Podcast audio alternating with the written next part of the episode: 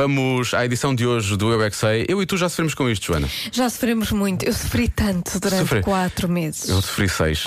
Sabes o que é que mudou isto? Eu vou dizer o que é que, o que, é que mudou O que isto. é que mudou?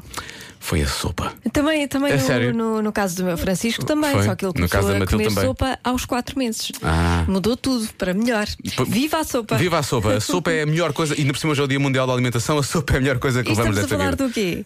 Crianças que choram, Claro. muito cedo, precisamente. Respondem as crianças do Externato das Pedralvas e do Colégio Os Maristas, porquê que os bebés pequenos não deixam os pais dormir à noite? Eu é que sei. O mundo visto pelas crianças. Ou porque tem medo do escuro, ou tem medo que um ladrão entre na casa. Até ou os pais. isso. Porque querem ver televisão e querem comer e querem um peluche. Os pais não deixam dormir imenso, como os meus também não me deixam.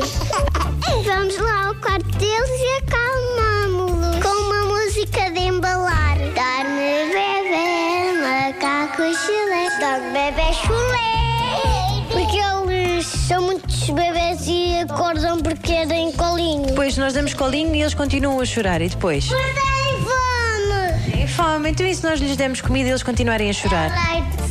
Querem ouvir uma história e não ouvem, eles também choram às vezes. Ou pensam que a mãe foi-se embora a balançar a cama com uma música de embalar. Dog bebê chulé.